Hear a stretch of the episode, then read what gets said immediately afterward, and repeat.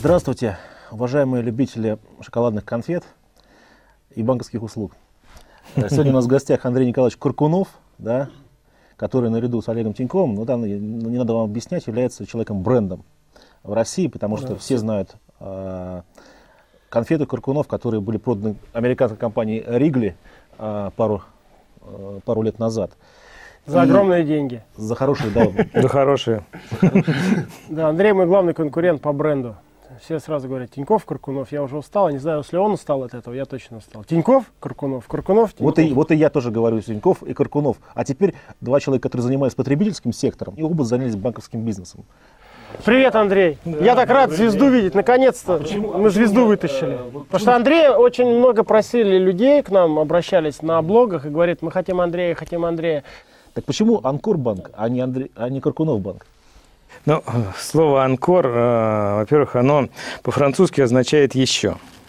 По, э, если в английской транскрипции смотреть, анкор – это якорь. якорь. Да. Поэтому, и вы видите, у нас в банке такая морская тематика. Э, потом было такое одно из условий. Я хотел, чтобы банк начинался на букву «А». Потому что, а, Каркунов мне подсказало то, что когда бренд э, идет на букву А, это всегда первый, он всегда в первых строчках, это всегда играет на бренд. И когда мы думали, как, э, что сделать, лет 10 назад у нас была э, компания, которая называлась «Анкор» там с приставкой. Вернулось это название «Анкор». Э, Андрей Кракунов тоже в это э, хорошо ложится, поэтому родилось такое название. Но самоцелью, что это вот Андрей Кракунов еще раз, э, как бы не было такого. Просто «Анкор», якорь, устойчивость и так далее. Ну, вот, в общем, так то все есть, это. То есть было с американцами соглашение, что вы не можете вот такой бренд Кракунов использовать? Ну, дело в том, что э, я всегда считал и считаю, э, что Каркунов и бренд создавался, что, а, Каркунов – это бренд хорошего качественного шоколада то, что связано с шоколадом. То есть другие продукты, я был всегда противником, чтобы э, Каркунов не носил бренд там кофе, еще каких-то вещей распространять на другие продукты. Поэтому я ни в коем случае, несмотря ни на какие соглашения, не хотел, чтобы банк носил э, как бы, Каркунов банк. зонтичных брендов. Да, не сторонник. Я считаю, что мы то, что мы э, сделали, в этом наш успех, когда Каркунов ассоциируется с хорошим качественным шоколадом. Ну, про банк расскажи нам. Что это, что за история банка? Если честно, я ничего не знаю. Ты скрытничаешь. Знаю, что в Казани, и все. Ну, ты знаешь, банковскую, э, банковские правила, скрытничать здесь достаточно сложно. Э, это, здесь нельзя утаиться. Банк покупается в открытую, и об этом много писали. Дело в том, что мы приобрели небольшой э, региональный банк для скажем так, э, была идея э, работы с малым и средним бизнесом, который мне близок по духу, я понимаю, я могу оценить Э, работу той или иной компании, будь то дистрибьюторская компания, компания, которая работает в производственном секторе и так далее. Э, для этой цели был приобретен небольшой региональный банк, который планировалось развить, сделать его э, побольше, и есть амбиции сделать его федеральным. Как это будет делаться, но ну, я не хотел бы сейчас обсуждать. То, что сделали мы за год, чуть больше года прошло, это мы сейчас готовим платформу, как раз устойчивую платформу для создания и воплощения тех наших идей, которые можно сегодня реализовать. Я считаю, что э, у меня такое определенное дежавю. Я третий раз, третий кризис переживаю в своей жизни. Я каждый раз э, в, начале, э, в момент кризиса захожу в совершенно иные сферы деятельности для себя. То есть начало перестройки я ушел из армии, пошел в бизнес. 98 год, занимаясь строительным бизнесом, там, торговым и так далее. Я ухожу и делаю кондитерскую компанию. И вот сейчас в разгар финансового кризиса я ухожу в финансовый сектор, потому что э, есть вещи, которые именно в кризисные моменты, на переломных моментах, они меняют мировоззрение, подход к определенным Э, видам бизнеса, подходы. Сегодня э, банковский бизнес, он тоже, наверное, будет меняться, будет определенная консолидация в этом секторе, э, совершенно появляются новые продукты. Не секрет, что Россия в этом плане совершенно как бы это каменный век угу. в банковских услугах. И здесь сегодня есть возможность построить и предложить банковские продукты, которые, может быть, сегодня они совершенно непонятны, незнакомы нашим потребителям, но они как бы развиваются в Америке, в Европе. И я думаю, что это время придет и но какие все продукты банковские, они, в общем, понятны. Есть кредиты, есть депозиты, а там уже небольшие отличия, там, но они, в общем, не принципиальны, да, вариации на эту тему могут быть какие угодно. Да, вот э, в этом-то и заключается, что, что мы при, привыкли, э, банк э, это как кредит, депозит, да, а то, что на Западе человек, когда работает с банком, у него не, не болит голова, э, платежи за коммунальные услуги, какие-то вещи, это все автоматом акцептуется.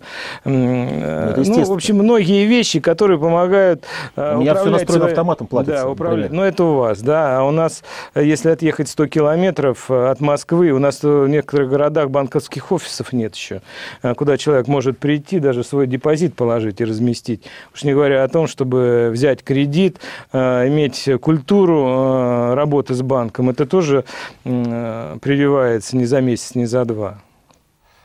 Согласен.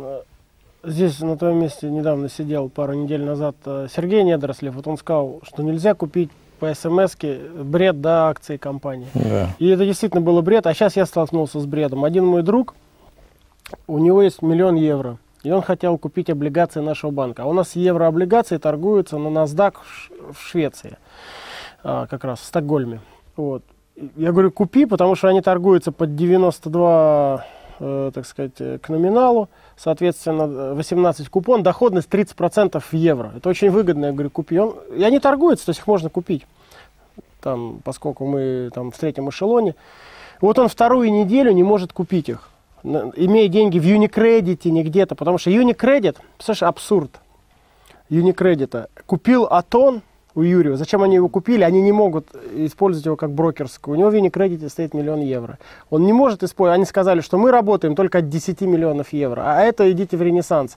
Unicredit пошел в Ренессанс Капитал. Нужно открыть счет брокерский. Чтобы открыть брокерский счет, три недели Ренессанс Капитал сказал, нужно QIC сделать. То есть проверка его, ну, этого да. человека. QIC. Ну, no as a customers. Да, да, да, вот это, да. Только потом они идут на NASDAQ э, Стокгольм и смогут купить эти облигации. Вот тебе пример тупости, да. И это Unicredit кредит, который зачем-то... Я говорю, зачем вы Атон тогда купили? Заплатили 400 миллионов, что отправляет всех в Ренессанс. То есть мы живем совершенно в неандертальском мире с точки зрения банковских услуг. Сегодня, вот сегодня, в декабре там, 2009 года невозможно купить еврооблигации в Стокгольме, если у тебя евро стоят в российском юникредите. То есть нонсенс. А ты говоришь, Олег, э, э, все есть. Ничего у нас нет. Я прочитал ваше высказывание, Андрей, э, недавнее. Сказали, что не верите в то, что вот сейчас начинать бизнес как кто-то может в России.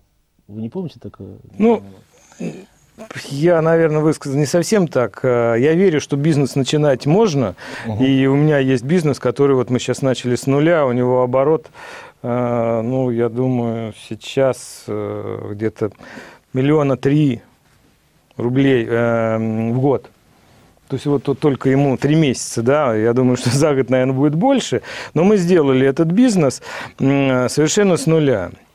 А, Причем а, пришли а, управлять этим бизнесом и стали акционерами люди, которые раньше со мной работали в кондитерском бизнесе, но они как сотрудники. А сейчас это они что? мои это партнеры. Что? Мы занимаемся такой логистический бизнес, но не совсем логистика, а контейнер. Если у вас на балконе хранятся ненужные вещи, покрышки, вы звоните нам и говорите, заберите у меня, возьмите на хранение, потому что вам склад арендовать достаточно сложно. Мы привозим привозим вам контейнер, сдаем на хранение, вы погрузили туда свои вещи и увезли, мы у вас увезли и храним. В любой момент вы пришли, взяли то, что вам нужно, ну, такой вот э, склад, э, ну, если не на колесах, который к вам приезжает, забирает э, вещи и увозит. И вы храните, пожалуйста, в теплом месте, в холодном. Эта услуга достаточно востребована, она прописана. Ну, в общем, ну, это американская история, в Америке это есть. Да, мы его взяли из Америки. В каком Ничего... городе это у вас? В Москве. Мы ничего не придумывали, но не буду вдаваться в подробности бизнеса, почему он сегодня а, получается. Дело в том, что... Вот потому, что предприниматель, я... учитесь, да, предприниматель. Потому, потому что Сразу. я его финансирую. Ну, как финансирую? Опять же, через банк. Но в банке они получили достаточно жесткие условия. Единственное, что я выступил в, на, на, в начале как гарант. Угу. Получить вот первый капитал. Ну и внесли, конечно, сделали небольшой уставной фонд. И все это стало работать. Сегодня они берут кредит в банке под залог этих контейнеров, которые получают. Ну и как бы так револьверно увеличивая объем контейнеров, у них увеличивается залог и так далее. Но если бы не было меня, вот здесь, вот на первом этапе, э, то из этого бизнеса, наверное, не получился бы такой вот э, старт. Поэтому я говорю, когда мы э, в 90-х годах, я шел в Банк Возрождения, писал ТЭО на двух листах и получал миллион долларов, просто под технико-экономическое обоснование. И мне тогда давали. Я оказался честным заемщиком, я эти деньги вернул с процентами, тогда были 220% годовых. Э, кредиты, и мы их обслуживали и вернули. Но тогда хотя бы эти деньги можно было взять. Сегодня, когда придет в банк э, к нам или в другой предприниматель, не имея залогов, он, к сожалению, не получит этот кредит э, не потому, что мы ему не хотим дать, а, во-первых, нас еще ЦБ э, смотрит, э, должен быть обеспечен кредит, нормативы, резервирование и так далее. Это первое. Ну и, конечно, риски, когда совсем ничего нет, стартап банк он кредитовать не может. Для этого нужно государство, которое должно помогать предпринимателю на этапе стартапа. Вот сегодня мы получилось, что, что мы уже вроде как хотим и умеем быть предпринимателем, но условия стали более более жесткие, когда предприниматель, он без отсутствия финансирования, вот этот стартап невозможен. И нужно, необходимо какие-то программы развивать, когда, а, если есть э, желание бы стать предпринимателем, я считаю, что это одно из самых ценных качеств человека и для государства очень ценно, если у него большое количество людей, которые ну, заявляют желание стать предпринимателем. Им нужно помочь. Понятно, что не у всех получится. Но шанс нужно дать. Вот сегодня этот шанс дается очень, так сказать, не всем и очень тяжело. Это основная причина, которая на стартапах. И здесь э, одно наше желание стать предпринимателем, оно не поможет. Здесь нужна целенаправленная помощь э, государству и политика государства на э, то, чтобы предприниматели у нас начинали Но ты предпринимать. Как называется, политический совет, да? Или как? Ну, она общественная организация «Опора». Руководство «Опоры». Да, да «Опора» это все знают, что вице-президент президент опоры Андрей, это э, организация, которая помогает малому и среднему бизнесу. Ну, вы там что-то в этом смысле двигаете? Ну, что-то помогаете? Э, двигаем то, что сегодня 30 миллиардов, э, и мы участвовали в комиссиях, э, государство выделило на средний и малый бизнес. Сейчас Владимир Владимирович сделал подарок на Биулина, 10 миллиардов еще на малый бизнес дал, на поддержку, который деньги выделяются там через ВЭП, РосБР. Э, это тоже как бы вот... А как их получить, например? Их получить, дело в том, что сегодня в том же нашем банке мы получили определенные средства от э, э, Банка развития для кредитования малого и среднего бизнеса. То есть нужно прийти к нам в банк, и мы эти средства с удовольствием выдадим под относительно низкий процент тем предприятиям, которые удовлетворяют требованиям, э, которые выставляет уже РСБР, ну и э, наш банк. Но опять же залог нужен. Опять же залог, да, залог нужен. А как же тогда быть? Если у человека есть залог, он уже как бы не малый предприниматель, он уже средний. Ну, э, что значит малый и средний? Сегодня есть... Ну, стартапы бы, там... же венчурные капиталисты финансируют и на Западе тоже. На самом деле, на западные банки тоже не дают стартапы без залогов. Это, это тоже... А как вы относитесь вот, к идее некоторых э, малых предпринимателей заложить квартиру, допустим? И взять кредит под нее. Ну, дело в том, что я на своем пути закладывал свою квартиру и дом, брал кредит э, и вкладывал в развитие бизнеса. Я считаю, что это нормально. То есть предприниматель должен уметь рисковать. Тут э, Михаил Куснерович, это Боско, он вообще считает, что все эти программы и вообще любая помощь предпринимателям это вредно. Я не знаю, я просто рассуждаю. Он говорит, что нельзя создавать никакие условия. Чем хуже, он считает, тем лучше. Но у него такой подход. Он говорит, вот чем хуже ситуация с предпринимательством с точки зрения государства, никаких преференций, никаких вот этих 10 миллиардов, никаких протекций, тем вырастает сильнее предприниматели, тем они более закаленные. Вот. Но мне кажется, это интересный взгляд тоже ну, на жизнь. Интересно, я, наверное, здесь э, соглашусь. Дело в том, что чем э, жестче условия, выживают сильнейшие. Да, мы растим более сильных. Но дело в том, что, может быть, сильных-то уже и не остается. Нужно менее, менее сильным тоже помогать, которые делают компании, не которые потом миллиарды стоят, а небольшие компании. Это булочные, там какие-то мастерские. Им нужны деньги, они должны где-то пойти и где-то их взять. Поэтому я считаю, помощь государства, она в плане выделения каких-то финансов, на следующий год, я знаю, еще больше денег выделяется на поддержку малого и среднего бизнеса. Это хорошая тенденция. А мне кажется, что проблема на самом деле русского предпринимателя в том, что у него горизонты планирования немножко сейчас э, другие. Всем нужно быстро заработать. Год, два, пять, они глаза выпучивают. А если ты где-нибудь ну, в развитых обществах скажешь 5 лет, я знаю, что там все на 10 лет смотрят. 10 лет окупаемость да, проекта, 5 это супер. А у нас 5 все смеются, всем надо за год окупиться, за 2. И вот это вот, э, так сказать, э, короткое вот это мышление, короткая база, ну, нас, от, конечно, отчасти это политическая такая или такая фундаментальная вообще проблема, если на нее смотреть, там совсем глубоко изучать, но тем не менее это проблема. Всем нужно быстро отбиться, быстро заработать. Соответственно, и отношение к кредитам другое, соответственно, к банкам. Вот что нужно менять. Ну, э, ты же понимаешь, отношения. Это... Почему, за, почему за два года все хотят э, отбиться и уже заработать и на Мерседесе ездить? Ну что, пять лет не подождать ну, вам, что Менталитет, э, неважно, нашего русского человека, предприниматель, не предприниматель, он первые деньги заработанные, как правило, тратит на Мерседес сразу, да? Хорошо бы заработано, он кредит берет, и Мерседес сразу да, покупает. Даже кредит, вот где проблема. Да, кредит Это берет и Мерседес. Понятно, что нет э, культуры. Если человек, который э, родился в Америке, в Европе, он живет в этой бизнес-среде, он видит, как люди развивают бизнес, какая история у того же ресторана, булочный. Там есть истории э, 20, 30, 40 лет. Идет, видите, как шаг за шагом они развиваются. А у нас этой культуры нет. У нас думают, что если ты бизнес построил, через год ты должен иметь уже и Мерседес, и квартиру, и счет в банке, и все вот эти блага. Когда ты имеешь такой опыт, я понимаю, сегодня я рассказал про этот бизнес с контейнерами. У нас э, горизонт планирования – это 5-6 лет. Ну, это уже что... говорит о том, что бизнес стабильный. Да. А, раньше э, никакого выхода и там понятно, что не будет. Поэтому здесь, но это опять же на основе опыта. Я помню себя в 90-е годы, 91-92, то же самое, хотелось сразу все быстро, поэтому и занимались и одним, и другим, и третьим. Вот где копейка подворачивалась, там и зарабатывали.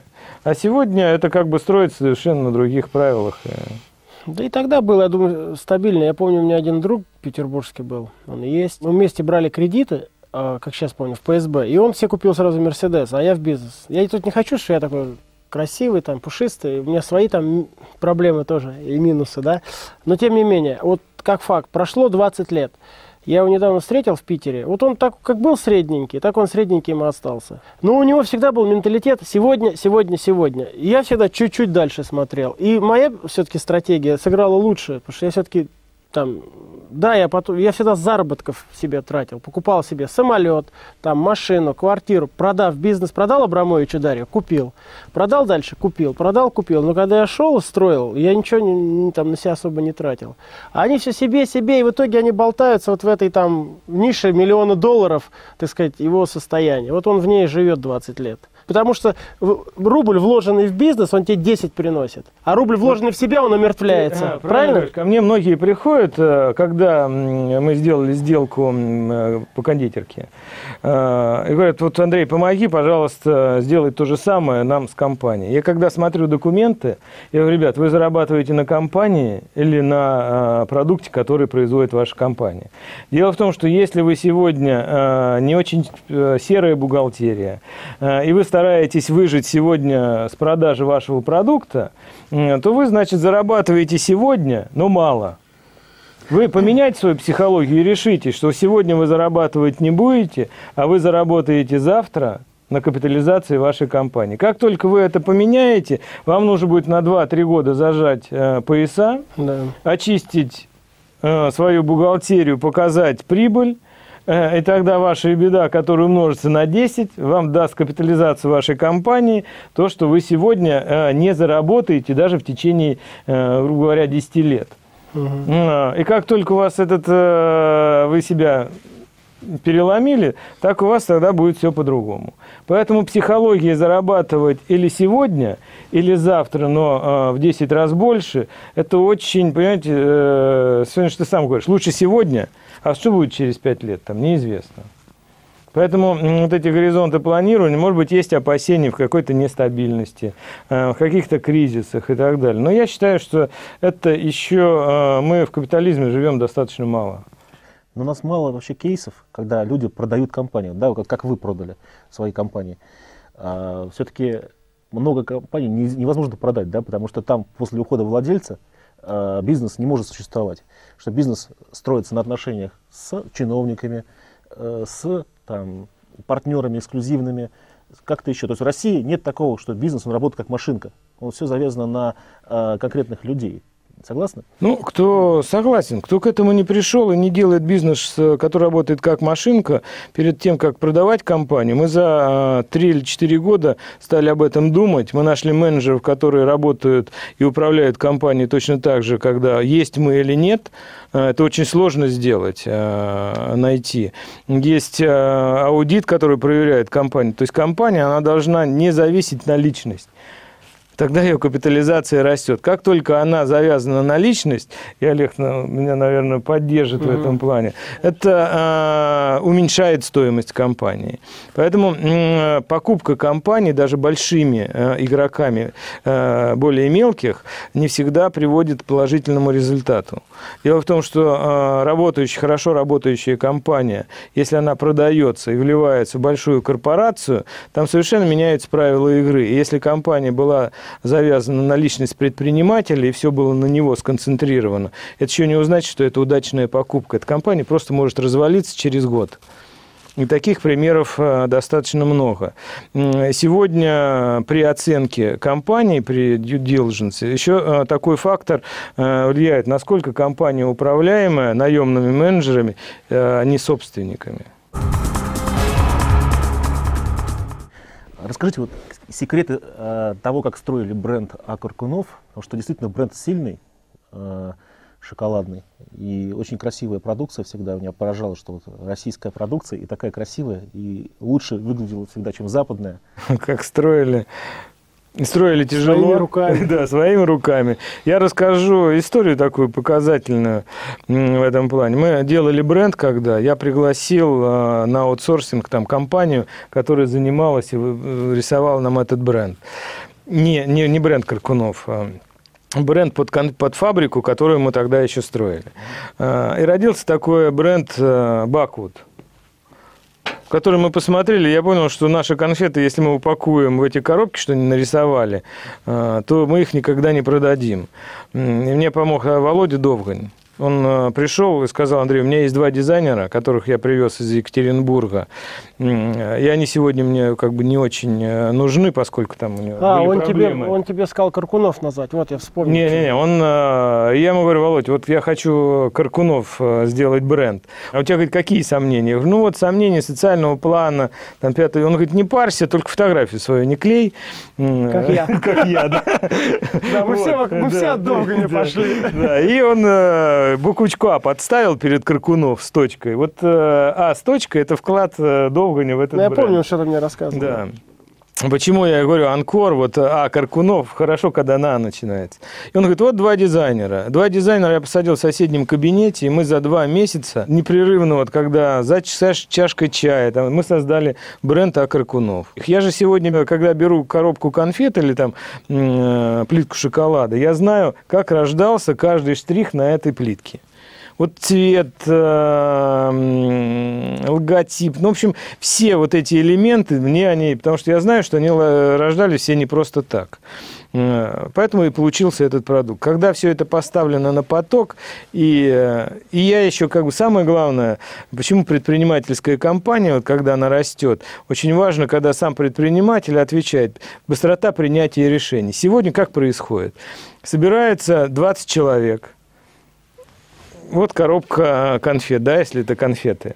Э, все обсуждают, хорошо, плохо, там, но никто решение не принимает. Потому что коллективное решение снимает со всех ответственность. А у меня тогда был один шанс. Я или принимаю правильное решение – я тогда начинаю зарабатывать. Или я принимаю неправильное решение, и тогда я начинаю терять. Э, я не мог тогда терять. У меня э, не было... У меня только было вот э, успех, это гарантировал то, что я отдам все эти кредиты и так далее. Был вот такой настрой, который не оставлял права на ошибку, скажем так. Каким чутьем, и вот Олег знает, иногда принимаешь решение, Почему это так? Вот тот же пример. Мы сидели, пять человек, принесли коробку, принимали решение. Никому она не понравилась. Я говорю, нет, будем делать так. Почему? Не могу сказать, что она мне нравилась. Э, может быть, когда отдельные люди, сотрудники, один знает одну информацию, другой другую и так далее, а у тебя она концентрируется вся в голове. И ты на каком-то подсознательном уровне принимаешь правильное решение, поскольку ты имеешь больше информации, и вот все как бы... Выслушать всех и принять, и решить по-своему. Наоборот. Но у нас при предпринимателей все-таки мало внимания уделяют дизайну. Это, это ошибка ведь? Конечно, ошибка. Любой, любой продукт, там, когда ты берешь в руку, вот это ощущение бумаги, будь то, я не знаю, пакет молока, плитка шоколада, э, мобильный телефон, все оно как бы осязается, э, особенно то, что касается еще вкуса. Ну, в общем, это вот совокупность факторов, которые ты или покупаешь это, или не покупаешь. Ну, ты человек теперь политический, общаешься с высокими людьми, там, видишь великих людей, мы их тут не видим. Ты скажи, у нас свет-то в конце туннеля есть? Когда мы заживем, как Греция хотя бы? Или как Франция?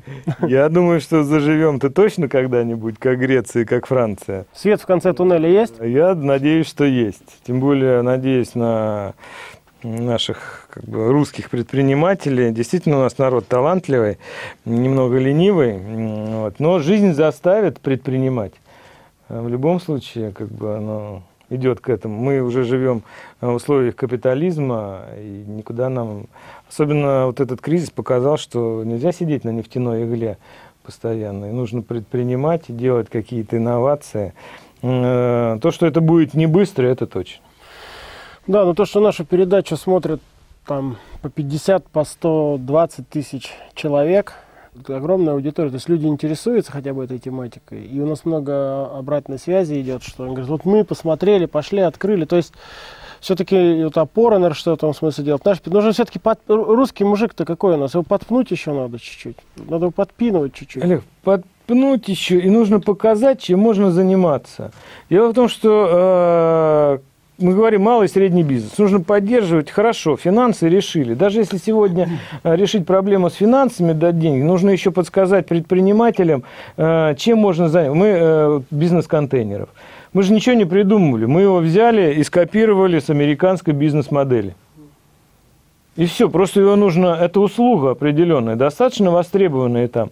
Она сложная, ее нужно тяжело рекламировать, но дело в том, что это можно сделать. И сегодня вот таких бизнес-моделей на Западе достаточно много. Их нужно показывать, чем человеку можно заняться. Потому что у нас, у нашего предпринимателя, потенциального предпринимателя, у него кроме как ларек открыть, извиняюсь за выражение, шиномонтаж э, в небольших городах, а для, если у тебя это получилось для супруги косметический салон, угу. все, дальше фантазия как бы не работает. А, Андрей Николаевич, вот посмотрите, пожалуйста, вот в экран, там сидит паренек из города Алексин, Тульской области. А, ему сейчас 18 лет, дайте ему, пожалуйста, свои напутствия. Э, парню из Алексина, во-первых, нужно э, выбраться из Алексина, получить хорошее образование. Э, посмотреть и расширить свой кругозор.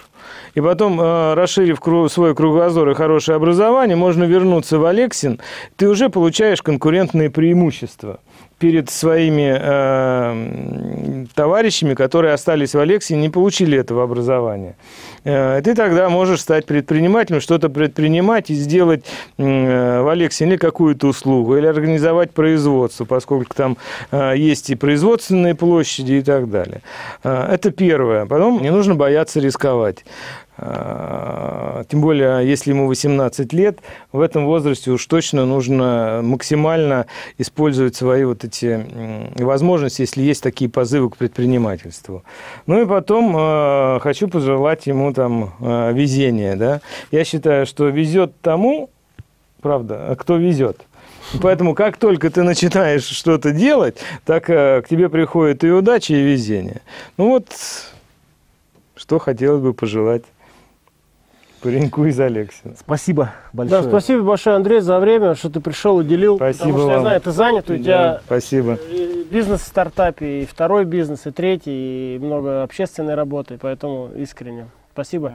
И вам, товарищи предприниматели, другие, берите пример с Андрея. Он тоже очень занят, но пришел и все-таки вот помог нам. Давайте приходите, не отказывайтесь.